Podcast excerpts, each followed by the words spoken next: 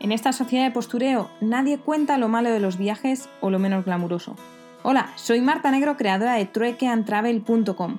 Me encuentro dando la vuelta al mundo haciendo trueque y estoy aquí para contarte los pequeños detalles de mi aventura o esas anécdotas que animan una cena. Así que si quieres saber la cruda realidad de los viajes y viajar conmigo en esta vuelta al mundo, ajustate los auriculares, que nos vamos. Muy buenas tardes desde Conquén Aún no ha terminado mi día, pero ahora en cinco minutos me marcho a tomar una cervecilla con mis antiguos compis para celebrar que he regresado. Así que voy a aprovechar a grabaros rapidillo el podcast. Bueno, después de llegar a Conquén, donde se ha grabado el podcast anterior, em, bueno, me he despertado un poco, estaba súper cansada, pero he conseguido comunicarme para conseguir el billete para llegar a Myanmar y el día 14 salgo de aquí para, para la frontera, eh, a Saesot, creo que es algo así. Y, y, nada, después de eso, pues he conseguido también que me llevasen una pickup muy barato, o sea, 25 watts, y ya desde ahí he hecho autostop hasta el lugar en el que estoy, hasta Safe Soul Foundation. Y no me ha costado mucho el autostop, la verdad que han sido como 10 minutos, más o menos, y me ha recogido, que es peculiar, me ha recogido el profesor de fútbol del colegio de, que está aquí en este pueblo y luego también me contaba a través del Google Translator, obviamente, que también era profesor de, meditación de, de, un centro que hay aquí holístico y tal. Y voy a salir porque creo que hay un poco de, de ¿cómo se dice? De eco, y sí. Y bueno, en este centro holístico le he preguntado si también daban curso de formación para, para extranjeros o solamente era para, para tailandeses. Me ha dicho que solo para tailandeses. Y digo, qué pena, porque yo quiero aprender algo de meditación. Y después de eso, pues he llegado caminando hasta Safe Soul Foundation. Estaba ya a punto de llegar y enfrente de, este centro eh, ahí pues vive una, una, señora, un señor, no sé quién vive, bueno, el caso es que tienen vecinos y tienen un montón de perros, los cuales siempre que pasamos, eh, bueno, pues te ladran, salen ahí como locos y ya está, ¿no? Entonces yo he llegado con mis dos mochilas cargada, eh, llevaba los pantalones anchos y han hecho lo mismo, han, se han puesto a ladrar y de repente uno me ha pegado un bocado y he dicho, bueno, me habrá solo arañado y tal, estaba con todo y he seguido porque ya empezaba a llegar la gente, les he saludado muy bien y ya cuando he dejado la mochila me ha dado por levantarme y me ha hecho una heridota el, el perro.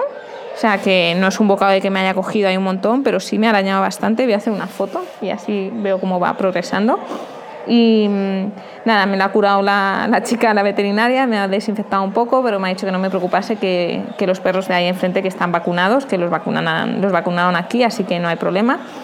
Y nada, después de eso, pues he ido a ver a, a Tispa. Y antes de meterme en la jaula, pues sí se ha subido a la jaula, ha empezado a mover el rabito, me ha dejado tocarla y tal. Y junto con ella hay otros seis perros dos de ellos muy demandantes, uno que todo el rato no para como de quererte montar y todo el rato se te engancha la pierna y otro pequeño que no para de saltarte y entonces es muy difícil estar a solas o, tranquila. Total, que mm, en ese momento, en ese primer contacto, Tispa simplemente me olía un poco la mano y se marchaba.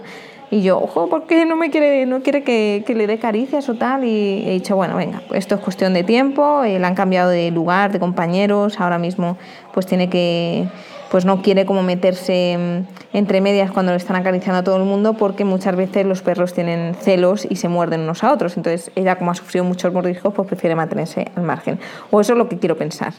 Total, que después de comer, de estar eh, ayudando con otros perros, paseando, he dicho, venga, voy a intentar, esto es, mi reto personal, eh, la paciencia es una cosa que tengo que practicar y que tengo que mejorar y, esto va a ser una forma de, también de, mejorarla.